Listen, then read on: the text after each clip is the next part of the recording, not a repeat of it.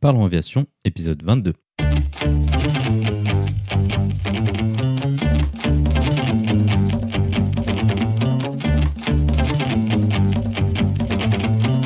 Parlons Aviation, le podcast où on parle de tout ce qui vole.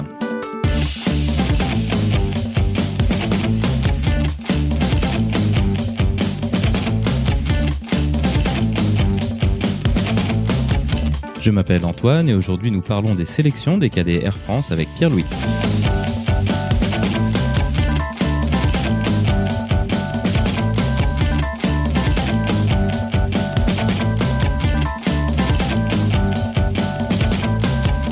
Nous parlerons aussi des actualités avec la certification du Boeing KC-46 Pegasus. Nous proposerons également la vidéo de la semaine.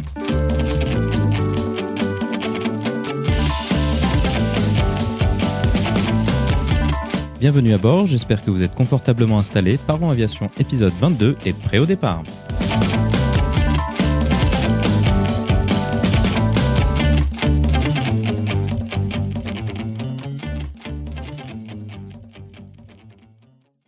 Bonjour et bienvenue dans le 22e épisode de ce podcast. Cette semaine, nous allons discuter d'un sujet orienté vers la formation au métier de pilote de ligne. Nous nous intéresserons plus particulièrement au programme cadet proposé par Air France. Ce programme de formation permet à des personnes n'ayant potentiellement jamais volé d'accéder au métier de pilote via une formation financée entièrement par la compagnie. En sortie de formation, un poste est proposé en tant que copilote sur Airbus A320 ou sur Boeing 737 chez Transavia. Notre invité de la semaine est Pierre-Louis.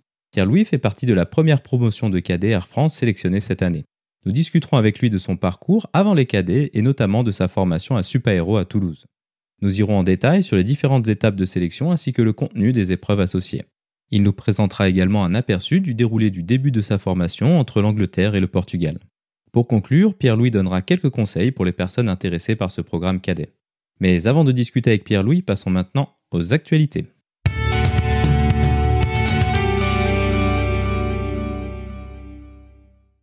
L'actualité de la semaine est la certification du Boeing KC-46 Pegasus par l'autorité fédérale de l'aviation américaine. Le KC-46 est le tout dernier avion de ravitaillement en vol de l'US Air Force.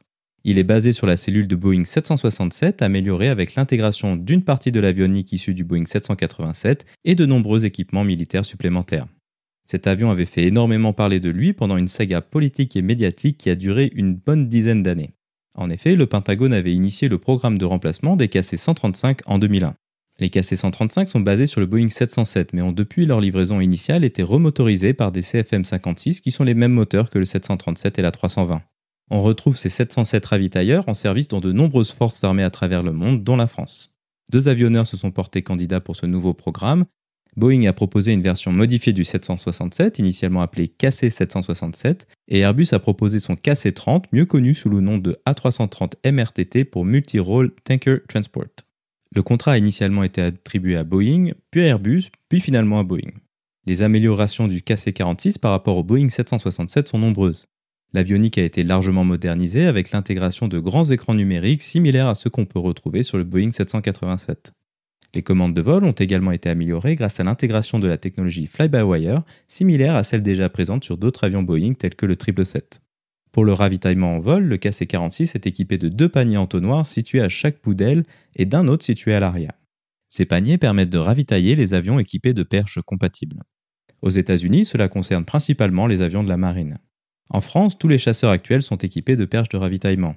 Ce système permet de transférer environ 1500 litres de kérosène par minute. Le KC-46 est également équipé d'une perche de ravitaillement.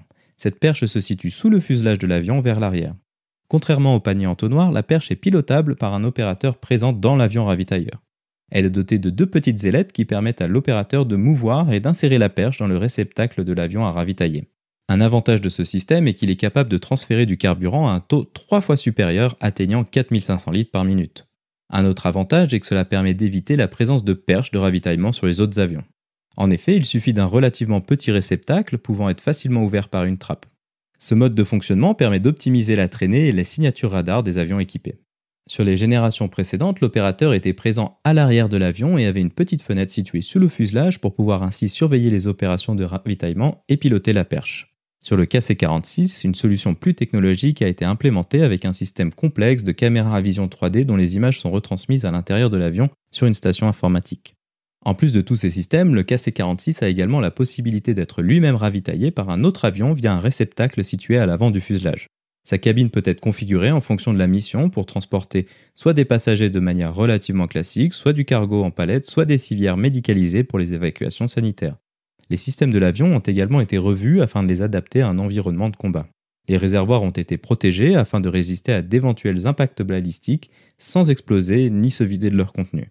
Des systèmes de contre-mesure électroniques et de leurres thermiques ont été ajoutés afin de fournir un certain niveau de défense à l'avion contre les tirs de missiles. La mise au point du KC-46 a rencontré de nombreuses difficultés dans sa mise au point malgré l'utilisation d'une cellule déjà éprouvée dans le monde civil. Malgré cela, la certification par la FAA a eu lieu en septembre 2018 et les premières livraisons sont prévues d'ici la fin de l'année, mais de nombreuses étapes de certification militaire restent encore à venir. Vous trouverez dans la description des photos du Boeing KC-46 Pegasus et des systèmes de ravitaillement associés.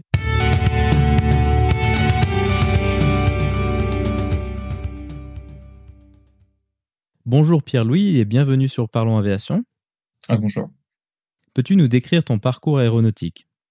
Mon parcours aéronautique, euh, bah, il a commencé, euh, il a commencé dès euh, l'école d'ingénieur que j'ai choisi. C'est-à-dire, j'ai fait une prépa scientifique générale et je voulais, je savais que je voulais travailler dans l'aéronautique sans vraiment savoir ce que je voulais faire, mais je voulais, je voulais être proche des avions, je voulais faire quelque chose qui s'en rapproche. Et du coup, j'avais choisi de faire une école, une école d'ingénieur tournée vers vers l'aéro, qui était, qui s'appelle Super Aéro en France, près de Toulouse. Et euh, donc voilà, mon parcours aéronautique, il a, il a commencé là. Donc j'ai eu l'occasion de, de suivre des cours euh, sur euh, sur la mécanique du vol, sur le fonctionnement des avions, sur les opérations aériennes. Et ça m'a vraiment vraiment plu. Et à côté de ça, l'école m'a donné la chance de, de pouvoir commencer ma une formation de pilote privé, PPL, et c'est là, euh, c'est avec cette formation-là que je me suis rendu compte que je, voulais, je voulais faire, euh, je voulais vraiment faire un, métier de pilote. Et donc, euh, du coup, je m'étais renseigné sur la, formation ENAC après l'école et, et en attendant, les cadets Air France sont ouverts. Donc, du coup, j'ai postulé et, et c'est bien, c'est bien passé pour moi.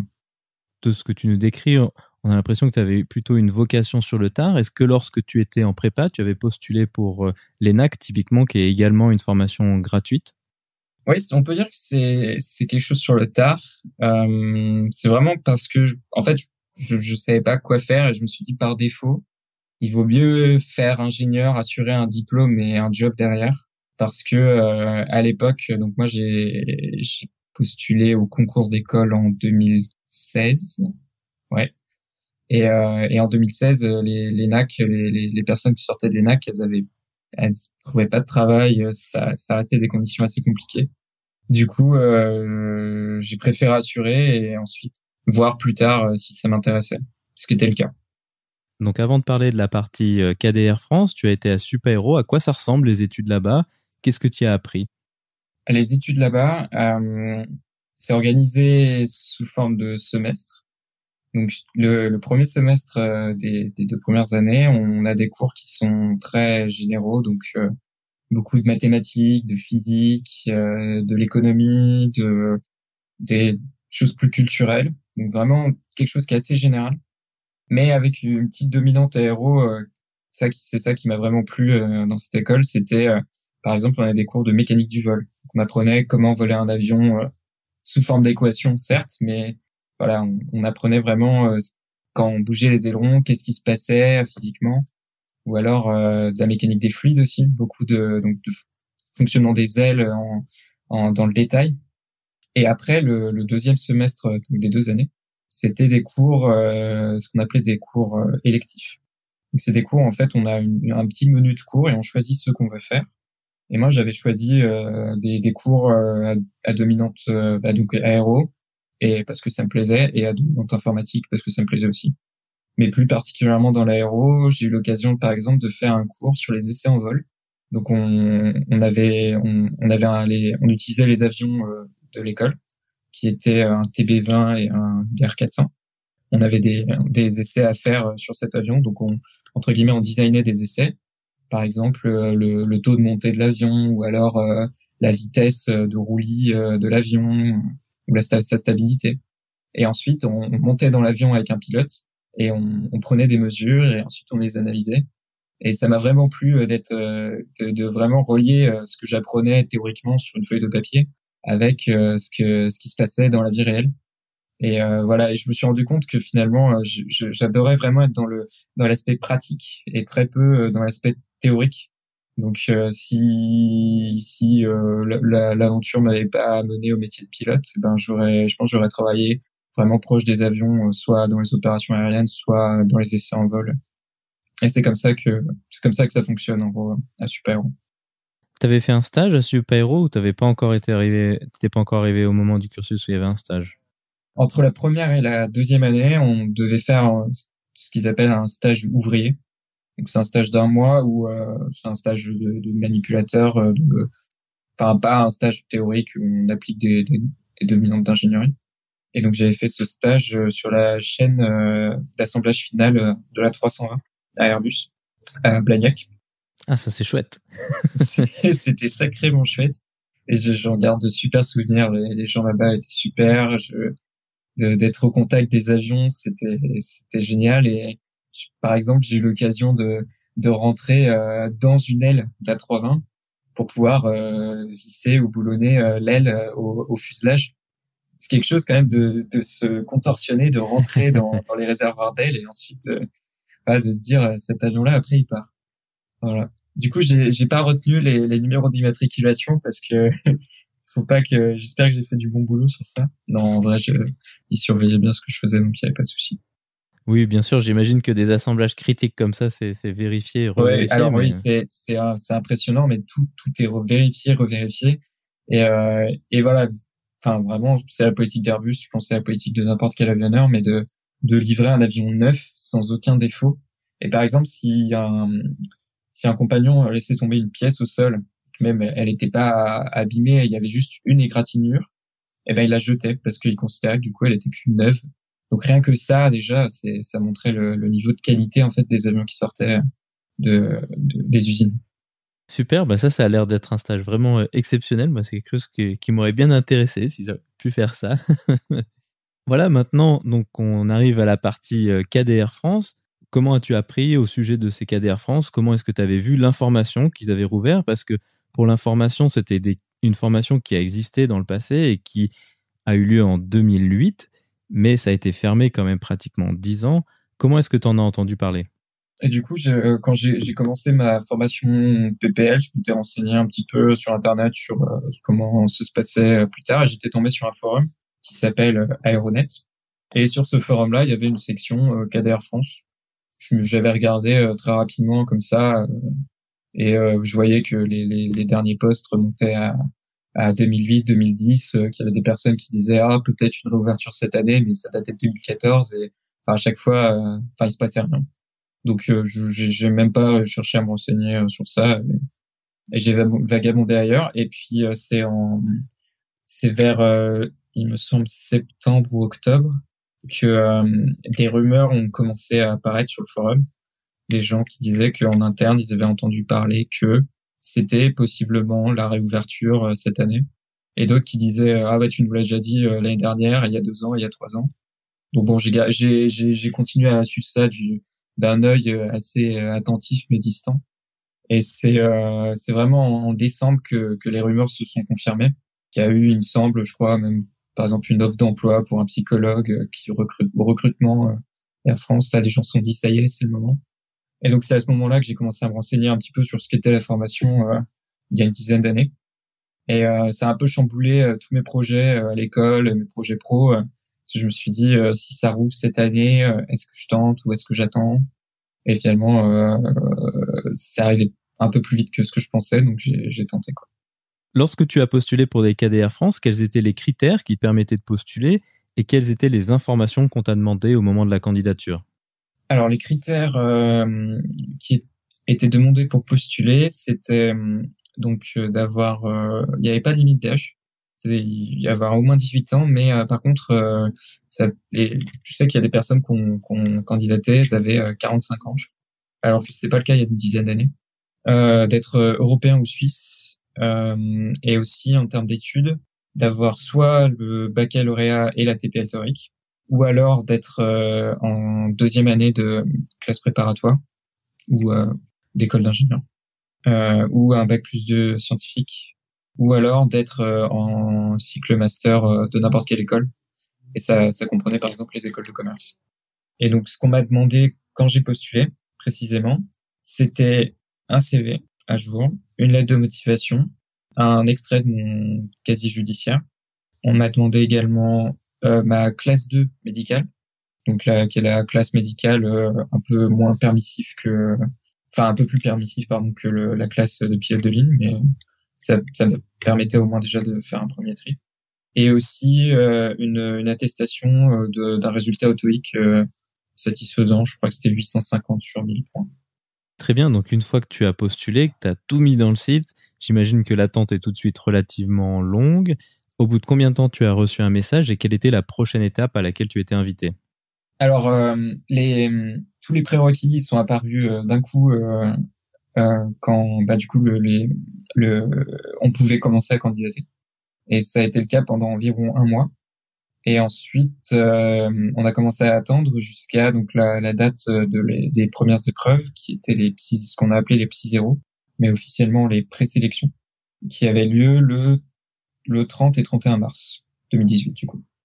Alors c'est Psy Zero, c'était euh, auparavant c'était euh, une épreuve qui était sur table euh, à Arcueil et là ils ont pour des questions je pense de coût et de simplicité aussi, ils ont choisi d'éditer un, logiciel qu'ils ont distribué à tous les candidats qui qu'on pouvait ouvrir et juste vérifier qu'il fonctionnait, qu'il ne crachait pas. Mais ensuite donc on devait attendre le jour J, la bonne heure pour euh, lancer le logiciel et donc euh, accéder aux épreuves. Et les épreuves, elles comprenaient euh, environ une dizaine de tests de logique et un test de culture générale et aéronautique et un test d'anglais. Les tests de logique, ça demandait, il y avait des tests de, il y avait un test de mémoire, il y avait un test qui était de un petit peu de réflexe, un test de gestion de priorité, un test de calcul mental, tests de, de logique de, par exemple, des dominos, il fallait trouver une suite logique. Il y avait beaucoup de tests de, de, de visualisation dans l'espace. Voilà, par exemple, des cubes qui bougent, euh, savoir euh, quel euh, ensemble de cubes est, est, similaire à un autre ensemble de cubes.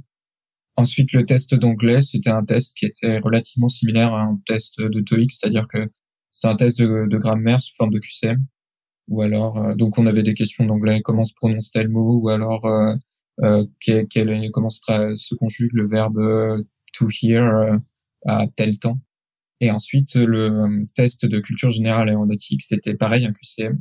Là, il y avait à la fois des questions sur la compagnie. Par exemple, en quelle année a été créé Air France, quel était le logo de Air France avant le logo actuel, enfin le tout premier logo Air France. Ou alors, c'était des tests, des, des questions sur sur l'histoire de l'aéronautique en général. Par exemple, qui a traversé euh, euh, en premier la Manche en 1900, je crois. Et ensuite des, des questions plus modernes, par exemple, comment, euh, quelles sont les, comment fonctionnent les commandes de vol d'un Airbus A320 Est-ce qu'elles étaient électriques ou hydrauliques? Euh, Comment, euh, quelle est la, la, hauteur de décision d'un avion en pilote automatique, en atterrissage en pilote automatique, des choses comme ça. Donc ça, ça, ça balayait un spectre très varié. Je pense que par exemple, quelqu'un qui avait effectué le BIA était tout à fait à même d'avoir un niveau, un niveau suffisant pour, euh, pour ce test-là. Mais euh, même euh, personnellement, même moi, qui pourtant ai fait une école d'ingénieur en aéronautique, bah, c'était c'était quand même assez assez compliqué. C'était pas facile, quoi, ce test-là. Est-ce que tu avais eu la possibilité de te préparer pour ces tests? Parce que du coup, c'était la première fois que les cadets faisaient ce test exactement comme ça. Est-ce que tu as pu te préparer ou est-ce que finalement c'était un peu une surprise? Non, non, non, je me suis, je me suis préparé et c'est quand même resté une surprise. C'est-à-dire qu'on savait qu'il allait avoir des tests de logique, on savait qu'il y allait avoir un test d'anglais, un test de culture générale aéronautique, c'était annoncé sur le site. Et du coup, euh, j'avais acheté euh, des livres euh, d'entraînement aux tests psychotechniques, des trucs assez généraux. Donc ça, ça c'est des petits tests de logique, des petits tests de calcul. Euh, donc ça a aidé par exemple pour le test des dominos, c'était très similaire. Le test d'anglais, euh, je m'étais entraîné euh, brièvement avec un petit livre pareil. Et le test de culture générale, j'avais je, Wikipédia, j'avais lu euh, des, des fiches sur sur la sur des points d'aviation que je, je connaissais pas trop, sur l'histoire de l'aéro, sur l'histoire d'Air France. Donc, euh, on savait qu'il y avait, je pense que ça concerne tout le monde, ça. On savait qu'il y avait des tests de logique. La grande majorité d'entre nous s'est entraîné à ces tests, mais on savait pas quel test il allait avoir. Et donc, euh, ça a été une, une, surprise entre guillemets parce que euh, c'était des tests qui étaient très particuliers quand même. C'était des tests qui étaient tirés d'un site internet que certains ont réussi à découvrir quelques jours avant qu'ils ont pu commencer à, à voir, mais voilà, en gros, c'était on, pouvait se préparer euh, à, à, à, échauffer son cerveau un, un, petit peu, mais une fois arrivé devant l'ordinateur, c'était euh, la découverte. Et ça, ça demandait beaucoup d'adaptation parce que euh, à chaque test, on n'avait que quelques environ une minute pour pour comprendre les consignes. On avait le droit qu'à deux exemples et après c'était direct. Il fallait y aller. Il fallait y aller. Le, les petits zéros, ça a duré environ une heure et demie et c'était c'était intense quoi. C'était vraiment intense. Alors ouais, ça, ça m'étonne pas du tout. Les tests psychotechniques, pour ceux qui connaissent pas nécessairement, ce serait typiquement, on pourrait décrire ça comme des petits jeux, un peu de, de logique. Sauf que la dimension jeu lors des sélections, elle passe un petit peu à la trappe parce que c'est noté, chronométré, euh, tout est mesuré. Donc c'est à peu près comme ça que tu décrirais ça, ces tests? C'est à peu près ça, oui. Ça ressemble beaucoup aux, petits jeux qu'on peut retrouver dans les cahiers de vacances ou dans les magazines euh, l'été. Sauf que là, euh, il n'y avait pas le temps de s'amuser, euh, de, de, mettre les pieds dans l'eau et ensuite de, de, finir le test, quoi. Donc euh, il fallait fallait y aller à fond immédiatement. Ça, demandait des compétences qui étaient quand même très diverses et quelque chose d'assez général. Et c'est ça ce que j'ai apprécié en fait dans dans cette sélection, c'était que en fait les tests, personne s'y attendait vraiment, personne n'a vraiment pu s'entraîner à 100% sur ces tests-là. Et du coup, je pense que ça a bien mesuré le niveau euh, des candidats et pas juste euh, le, le bachotage des candidats. Une fois que tu as reçu donc l'avis de réussite à cette première étape, quelle était la seconde étape du recrutement? À quoi ça ressemblait? Alors, euh, donc après avoir reçu l'avis de réussite par mail, euh, la, la, deuxième étape, c'était les ce qu'on a appelé donc les psyans. C'est les tests, euh, pareil, des tests psychotechniques, euh, cette fois-ci à l'ENAC. Et euh, c'est similaire aux tests, c'est d'ailleurs les mêmes, les tests psychotechniques que euh, que ceux passés par les, les, les EPL, les élèves pilotes de ligne de l'ENAC. Donc ces tests-là, euh, ça se déroule sur une journée complète. C'est devant un ordinateur dans une petite salle de l'ENAC. Ça s'est déroulé sous forme de trois sessions différentes. Il y en avait une en avril, une en mai et une en juillet. Donc en fait, à la fin des Psy zéro, on, on donnait nos disponibilités pour pour, euh, pour ces dates-là. Et ensuite, euh, quelques jours plus tard, on recevait la convocation euh, venez tel jour à telle heure à l'ENAC pour pour passer les tests. Moi personnellement, je l'ai passé le 25 avril. Voilà. Donc environ environ un mois après les 6-0 et environ deux semaines après le, les résultats. Donc ces, ces tests-là, euh, pour les décrire un petit peu, c'est des tests euh, qui sont qu'on peut retrouver sur internet. Il y a beaucoup de sites ou de d'offres euh, de, de, logiciels qui proposent de travailler ces tests parce qu'ils sont très communs. Ça fait dix ans que c'est les mêmes. Par exemple, je peux citer le site euh, Pilotest, qui est un site gratuit que quasiment tout le monde a utilisé pour ces tests-là. Et donc ces tests, c'était par exemple compter le nombre de symboles sur une euh, sur l'écran. Euh, par exemple, il y avait plein de symboles éparpillés, il fallait compter le, nombre de petits plus. Ou alors, euh, il fallait fallait s'imaginer, fallait par exemple voir une, une voiture dans l'espace. Par exemple, c'était une voiture qui était de face, et puis on disait il faut faire une rotation de 90 degrés sur la droite, puis une rotation de 180 degrés par le haut. Et ensuite, donc il fallait imaginer dans sa tête la, les rotations de la voiture. Et ensuite, ensuite euh, entrer du coup la, la, bonne forme de la voiture après les rotations. C'était des tests comme ça, pareil, hein, des tests de logique, mais euh, sans l'aspect euh, un petit peu joyeux euh, qui a généralement accompagné de ces tests. Et juste pour finir, et, et surtout un test qui était assez important, donc le test psychomoteur. Donc c'est le seul test où en fait on a une manipulation vraiment à faire, pas juste euh, utiliser le clavier et la souris. Parce que là, on nous donnait deux joysticks et on avait euh, quatre tâches euh, à faire en même temps. Donc c'était, il y avait avec le joystick de droite, on commandait une petite croix qui devait suivre un, cercle, un petit peu comme si c'était une manette de d'avion. Avec le joystick gauche, on avait des petites jauges à recadrer. On peut imaginer que c'était un petit peu comme si on recadrait la puissance d'un avion. Et en même temps, on avait euh, des petits calculs mentaux à faire. Et en même temps, on avait des petites lettres à repérer sur un écran. Et donc, euh, ces quatre tâches, il fallait les alterner parce que forcément, on n'a que deux mains, on peut pas en faire quatre en même temps. Et il fallait alterner pour, euh, pouvoir globalement toutes les faire. C'était un test qui était très intense et qui était assez redouté par tout le monde. D'accord, alors ça c'est très intéressant, cette batterie de test elle paraît assez complète et effectivement comme tu disais le terme redoutable, je pense que c'est bien choisi souvent on peut avoir l'impression que ces tests psychotechniques, en fait, c'est quelque chose qui mesure de l'inné. Mais je sais pas ce que tu en penses, mais moi, je serais plutôt de l'avis que c'est vraiment quelque chose qui se prépare et c'est important de se préparer parce qu'il y a certes un peu d'inné, mais quand même le fait de connaître les tests, d'avoir déjà un peu pratiqué tranquillement chez soi, ça, fait une différence. Est-ce que toi, tu es d'accord avec ça? Je pense que c'est c'est un, petit peu une combinaison des deux. C'est-à-dire que euh, en fait, euh, on peut avoir euh, tel niveau sans, sans entraînement. Et ensuite, en, en s'entraînant, on peut améliorer ce niveau de tant de, de points, n'importe quelle échelle. Et après, on atteint, entre guillemets, son maximum. Le maximum de toutes les personnes n'est pas le même, mais quelqu'un qui s'entraîne pas, et eh ben forcément, il, il se met, il se met en défaut lui-même puisqu'il se permettra pas d'atteindre son meilleur niveau sur ces tests-là. Et en l'occurrence, euh, sur, euh, je sais que sur, par exemple, sur la trentaine de candidats qui étaient passés euh, le jour à mon jour des le, le, le, le mot, le site internet d'entraînement euh, Test, ce mot, il était sur au moins trois quarts des lèvres, quoi, parce que tout le monde avait, avait s'était entraîné sur ce site et tout le monde disait ah finalement ce test il était un poil différent, les, les chiffres ils étaient pas dans le même sens, enfin voilà des, des choses comme ça quoi, ça ça ça ça prêtait sourire. Mais oui, comme tu dis, euh, le, ça mesure en fait une, une, combinaison des deux. Et je pense que c'est important que ça mesure une combinaison des deux parce que, euh, bah, d'une part, on, veut des gens qui soient bons entre guillemets naturellement, mais aussi on veut des gens qui soient motivés. Et rien que le fait de s'entraîner comme ça sur euh, sur ces tests, et eh ben ça montre, ça démontre une certaine motivation déjà. Et les rares sont les gens qui sont qui ont réussi ces tests sans s'être entraînés. Et je peux te dire que pour s'entraîner, il fallait être sacrément motivé parce que ça commence à être ennuyant au bout d'un moment de faire euh, une dizaine d'heures euh, le même test en boucle pour s'améliorer, trouver des petites, à compter des petits symboles sur un écran euh, tout seul chez soi, c'est c'est pas ce qui est le plus réjouissant. Donc ça, ça montre une certaine motivation et c'est important aussi.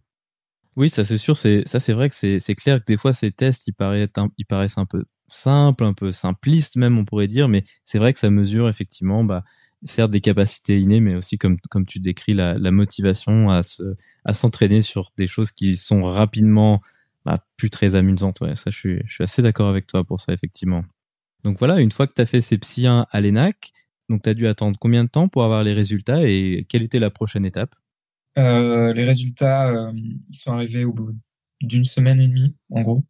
C'était euh, le vendredi de la semaine d'après. Et, et donc pareil, à l'issue de ces, de ces résultats-là, on avait encore une fiche où on, on donnait notre disponibilité pour les, les, entretiens Air France et aussi notre disponibilité euh, professionnelle. Donc, à quelle partir de quelle date on pourrait quitter notre travail pour rejoindre la formation.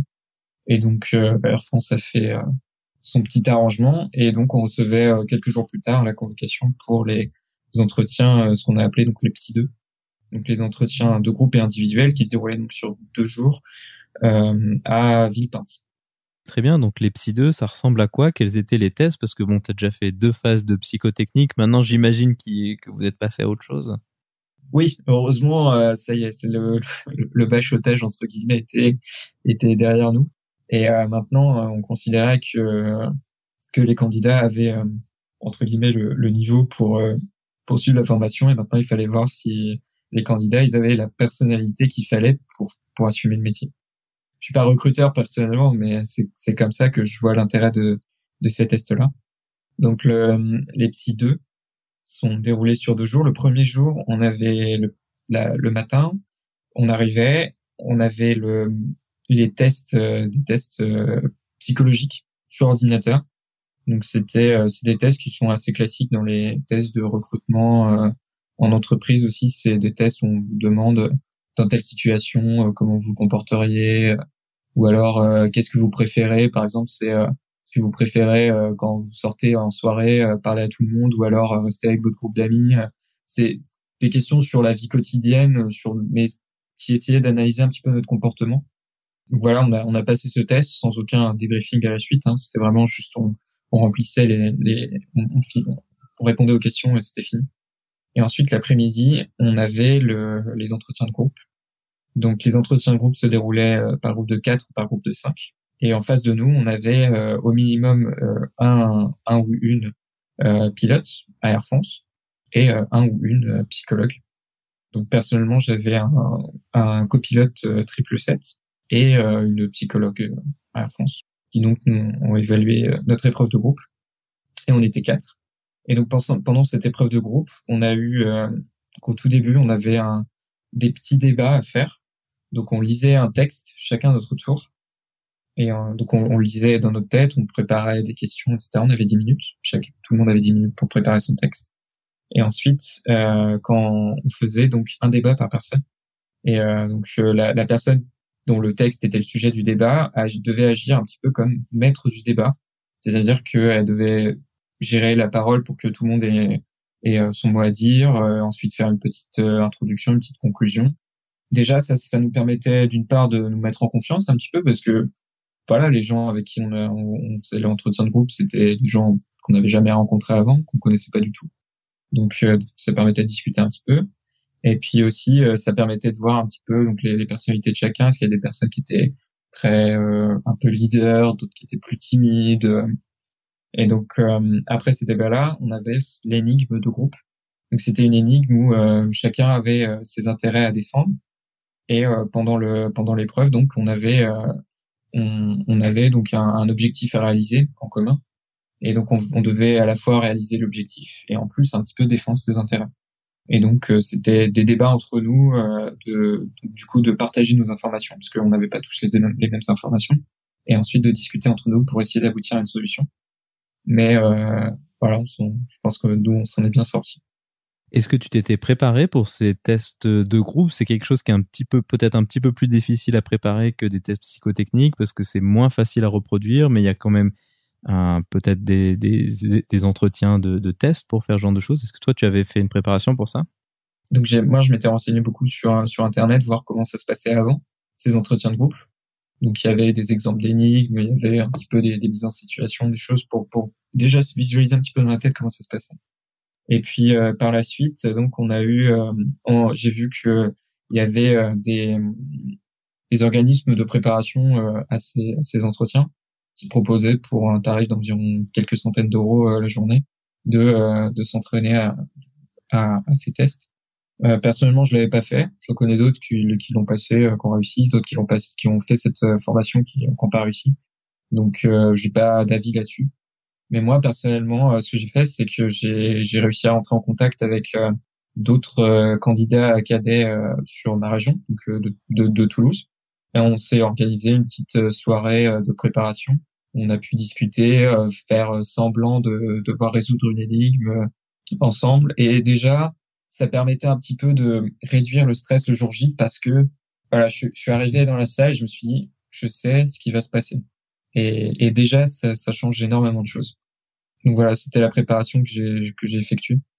C'est une préparation euh, que, je, que je recommande à ceux qui qui peuvent trouver d'autres euh, d'autres personnes euh, près de chez eux pour pour s'entraîner parce que ça aide vraiment de, de de réduire ce stress en fait, plus que de préparer l'énigme et comment la résoudre, euh, qui est pas, ce qui est pas plus intéressant finalement. Oui, effectivement, c'est vrai que souvent, en fait, on remarque dans ces entretiens, donc moi j'en ai, ai fait quelques-uns un peu comme ça aussi, où en fait le, la solution de l'énigme, elle, elle, importe peu. Ce qui va plus importer, c'est le comportement de, de, chacun, et c'est quelque chose qui est, qui est, vraiment assez difficile. Si je, si je peux donner un, un, exemple qui est souvent utilisé, enfin qui, qui, peut être utilisé dans ce type d'entretien, c'est par exemple, on va donner à un groupe, on va dire, bah voilà, vous devez euh, vous êtes échoué sur la Lune, vous avez euh, une liste de 25 euh, choses d'équipement et puis il faut en garder que 20 et puis bah faut débattre dans le groupe pour trouver une solution commune. C'est un peu, un peu le genre de, de question d'entretien. Ça ressemblait à ça, en tout cas, je pense. Oui, ça ressemblait un petit peu à ça. Euh, et, et vraiment, on était, on était vraiment, à mon avis, évalué sur la manière dont on travaillait avec les autres et la, la manière dont on a abouti à une solution, plus que, comme tu le dis, la solution en elle-même qui importe vraiment peu. Voilà, donc une fois que tu as fait tout ce processus, il y a bien un moment où il faut que ça s'arrête. Qu'est-ce qui se ah passe ensuite? pas encore fini parce que là c'était les entretiens de groupe et le lendemain on avait l'entretien individuel. Et donc l'entretien individuel qui durait environ une heure, une heure et quart. C'était un entretien qui euh, qui se déroulait devant les, les deux mêmes personnes euh, qui avaient suivi euh, avec attention notre entretien de groupe. Et c'était un entretien qui était que moi j'ai assez bien vécu parce que vraiment senti que je pouvais dialoguer sans être trop examiner et attaquer sur tout ce que j'avais fait sur mon parcours. C'était quelque chose où en fait je pouvais vraiment discuter de mon projet, de qui j'étais, de comment je vivais telle chose, telle chose et, et voilà. Donc euh, le, le pour entrer un, un petit, petit, peu plus dans le détail, le l'entretien individuel, c'est que c'est dans un premier temps sur euh, une présentation de soi-même qu'on devait donner. Et on était très vite interrompu euh, pour qu'ils nous posent des questions sur des, des points de détail. Voilà ils avaient devant nous euh, notre CV, notre lettre de motivation qu'ils avaient lu, où ils pouvaient nous poser des questions aussi sur ces sur ces deux documents. Et euh, après euh, cette présentation, ce dialogue qui durait environ 40-50 minutes, on avait un débriefing de l'épreuve de groupe à donner. Donc là, on disait ce qu'on avait pensé de l'épreuve de groupe, comment est-ce qu'on avait vécu donc le, cette recherche de la solution. On, on nous demandait qu'est-ce que vous avez pensé de, des autres personnes dans votre groupe? Est-ce que vous avez senti penser que il y avait des personnes qui étaient plus en avant ou plus en retrait? Enfin voilà, des choses comme ça. Donc, fallait vraiment réfléchir un petit peu sur ce qui s'était passé la veille. Et euh, enfin, à la toute fin, on avait le débriefing des, des petits tests psychologiques qu'on avait passés euh, la veille le matin. Et là, on on nous, la psychologue nous établissait notre profil psychologique et on pouvait, euh, si on le souhaitait, l'arrêter et la lui demander de, de enfin le, la contredire entre guillemets avec des exemples en disant non, moi je pense que plutôt je suis comme ça. Vous voyez par exemple j'ai fait ça et ensuite c'était fini. On était raccompagné à la porte et euh, on attendait. Et l'attente, euh, l'attente a duré, pour moi elle a duré environ une semaine. Et, euh, et c'était c'était une sacrée longue semaine. ça je veux bien croire facilement. De toute façon ça paraît toujours long hein, qu'on le dise. Ah c'est sûr. Et euh, pour la petite anecdote, du coup j'étais bah, j'étais encore en formation PPL, donc euh, j'étais en train de faire un vol de navigation et je savais que la, la réponse allait arriver euh, bah, à cette heure-là parce que euh, j'avais entendu dire que les autres la semaine dernière l'avaient reçu à la même heure. Donc j'avais éteint mon téléphone, j'avais fait mon vol j'avais fait tellement de bêtises parce que j'arrêtais pas de penser à ça. Et, et, mon instructeur, il le savait, du coup, il m'avait rien dit. Et donc on a atterri, on a j'ai coupé le moteur, j'ai directement sorti mon téléphone j'ai vu le mail, le petit objet en haut, euh, réussite sélection cadet, et c'était, c'était l'euphorie. Ah, ça, c'est vraiment un moment génial. D'ailleurs, félicitations pour, pour cette sélection. C'est un processus que tu as assez bien décrit, qui est long et fastidieux, et je pense que, que je peux te féliciter et que tous les auditeurs te félicitent pour avoir réussi ça. C'est vraiment quelque chose d'exceptionnel, je pense. Je te remercie. Maintenant, une fois que tu as été pris, donc actuellement tu es déjà en formation, donc euh, on est début août environ. Donc ça a été assez vite. Comment a débuté la formation et par quoi est-ce que ça a commencé? Euh, donc moi, du coup, ça a été assez rapide. Euh, ils ont décidé de m'envoyer dans la toute première promotion. Donc ça a été un petit peu la, la, découverte pour moi et pour eux parce que j'aimais bien un petit peu me renseigner sur ce qui allait se passer par la suite et là j'avais zéro information. Et, euh, et donc donc nous, le, ça a débuté par les journées, bah déjà la réception de l'uniforme. Ça, c'était c'était quelque chose euh, d'assez sympathique. Ensuite, euh, on a eu les journées d'accueil Air France. Donc là, on a signé les contrats, on a pu euh, faire une visite d'un avion d'Air France accompagné des pilotes. On nous a exposé les, les objectifs de la formation, les objectifs, l'idée, l'idéologie un petit peu d'Air France. Euh, et aussi, on a effectué le, la visite médicale propre à Air France, en plus de la visite médicale euh, classe 1, donc la visite de pilote de ligne que j'ai effectuée euh, quelques jours avant. Et après ces, ces journées-là, euh, le deux jours après, on prenait un avion pour Southampton en Angleterre. Donc moi, je, je suis dans une promotion de l'école L3. C'est une école du coup qui forme énormément de pilotes, beaucoup de pilotes EasyJet, Oman, Etihad, Qatar, Virgin. Et donc nous, on est les premiers cadets Air France à arriver là-bas. Et à côté, j'ai d'autres du coup maintenant collègues qui eux sont sont partis ou vont partir à l'ENAC pour y suivre donc la formation et, et encore d'autres collègues qui eux partiront à l'EPAG à Merville. Vous avez commencé l'ATPL théorique, si j'ai bien compris. À quoi va ressembler le, déroulé de la formation? Qu'est-ce que vous savez jusqu'à maintenant? Alors le déroulé de la formation, euh, donc on a, moi personnellement, donc j'avais pas d'ATPL théorique, donc euh, ça va être euh, à L3, c'est six mois d'ATPL théorique à Southampton. Donc c'est des cours classiques du, du, matin 8h30 jusqu'à 16h. donc c'est c'est des cours, on passe les examens tous les deux mois pour valider les 14, les 14 euh, certifications. Par la suite, euh, on part euh, au Portugal, à Ponte de Sor, pour le passage du CPL. Et on revient en Angleterre pour passer l'IRME et, et effectuer la, la MCC. C'est la, la qualification au travail en équipage. Et enfin, après, après cet épisode-là de L3, on revient euh, à Air France pour effectuer à Air France le, la qualification sur type, soit sur euh, A320, auquel cas on travaillera à Air France, soit sur Boeing 737 et auquel cas on travaillera à Transavia France euh, détaché. Commençons à nous diriger vers la conclusion. Comment vois-tu ta carrière dans 5 voire 10 ans chez Air France? À quoi est-ce que ça peut ressembler? Alors euh, à Air France en ce moment ça va très vite parce que il y a énormément de recrutement et une croissance euh, assez importante, ce qui fait que l'avancement de carrière euh, à Air France est beaucoup plus rapide que ce qu'il pouvait l'être il y a quelques années. Donc euh, dans cinq ans, dans cinq, entre 5 et 10 ans, je me vois bien donc commencer à travailler sur long courrier, soit sur sur le, côté Airbus, soit sur le côté Boeing. J'ai pas encore de préférence. Bon, j'ai j'ai une petite préférence pour les, les appareils Airbus, mais euh, les appareils, le Boeing 787 par exemple, c'est il me fait aussi rêver. Donc, euh, je me vois bien travailler donc en, en, copilote euh, sur sur ces appareils-là, sur les, les, destinations en courrier.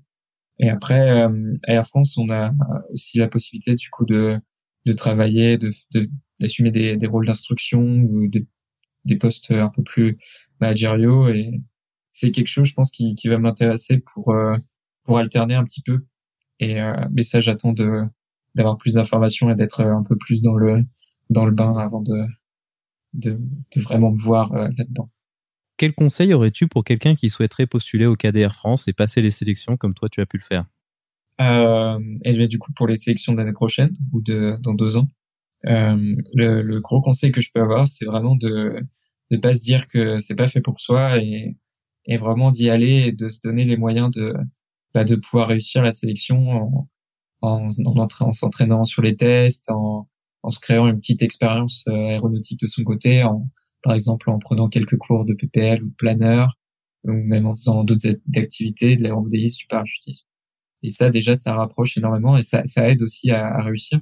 C'est vraiment le, conseil que je pourrais donner, c'est de se, se, donner les moyens de, de réussir et de ne pas perdre, d'être vraiment motivé jusqu'au bout parce que ça en vaut la peine. Donc voilà, maintenant on a beaucoup parlé de, ton parcours et des sélections. Quel est le profil type ou pas type justement des personnes qui sont avec toi en formation actuellement? Pour être clair, il n'y a, vraiment pas de profil type euh, de cadet en France.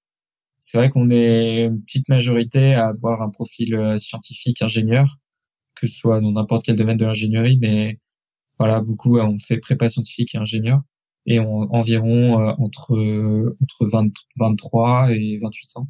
Mais euh, c'est vraiment pas le profil qui est sélectionné parce que euh, je sais que par exemple il y a eu un, un, kinésithérapeute qui a été pris, on a des gens qui, ont 35 ans qui ont été pris, il y a quelqu'un qui avait 18 ans qui a été pris. Déjà dans, dans les âges c'est très divers. Euh, donc dans la formation, dans les dans les métiers, voilà, comme comme je dit, donc un, kiné, on a je crois un médecin, euh, on a euh, un avocat aussi, je crois. Comme quoi, euh, vraiment, on a il y a une, une, petite diversité de profils et c'est vraiment extrêmement agréable de pas être juste tous ingénieurs, tous, tous les mêmes. Et je pense que c'est aussi quelque chose qu'Air France recherche. Une diversité des profils, des âges, des, des, des origines, des sexes aussi. Parce que c'est, c'est un peu triste, mais il y a eu que 15% de femmes qui ont candidaté. Euh, je sais pas du coup combien de femmes ont réussi parce que les sélections sont pas encore terminées. Mais 15%, euh, c'est encore trop peu et, et voilà qu'il y ait plus de femmes aussi qui, qui réussissent, qui, qui, qui tentent l'aventure déjà, ce sera quelque chose euh, d'important et de, de, bien pour pour l'aviation et pour Air France. Ainsi se conclut donc cette interview. Pierre-Louis, merci beaucoup d'être venu partager ton parcours avec nous. Bah, merci, euh, merci à toi du coup euh, de, de m'avoir posé toutes ces questions parce que ça me, ça me rappelle des souvenirs et c'est toujours agréable. Et puis voilà, je, je, souhaite euh, toute une toute leur réussite aux prochains qui vont essayer les sélections après moi.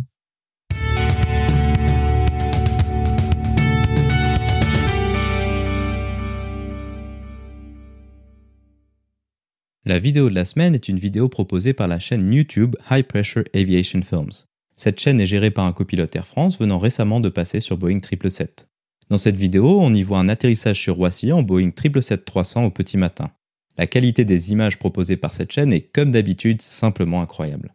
Les commentaires textuels proposés dans la vidéo permettent de donner un peu de contexte sur ce qui s'y passe. Vous trouverez le lien vers la vidéo dans la description.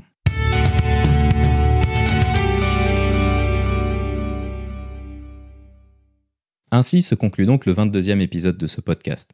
J'espère qu'il vous a plu et je vous invite à vous abonner sur votre application de podcast favori. Également, n'hésitez pas à laisser un avis 5 étoiles sur iTunes, ce qui permettra à d'autres personnes de découvrir ce podcast. Je tiens à remercier Pierre-Louis d'avoir accepté de venir nous parler des sélections KDR France, mais aussi de son parcours en tant qu'élève ingénieur. La description de cet épisode est disponible sur notre site web www.parlonsaviation.com/22. Si vous avez des questions, des remarques ou des suggestions, n'hésitez pas à nous contacter sur contact@parlonsaviation.com. Si vous voulez recevoir des notifications lors de la sortie des nouveaux épisodes, vous pouvez vous inscrire à la newsletter dans la barre latérale droite de notre site www.parlonsaviation.com. Vous pouvez également nous suivre sur Twitter sur @parlonsaviation et sur Facebook. En vous souhaitant des vols nombreux, je vous remercie d'avoir écouté le 22e épisode de Parlons Aviation.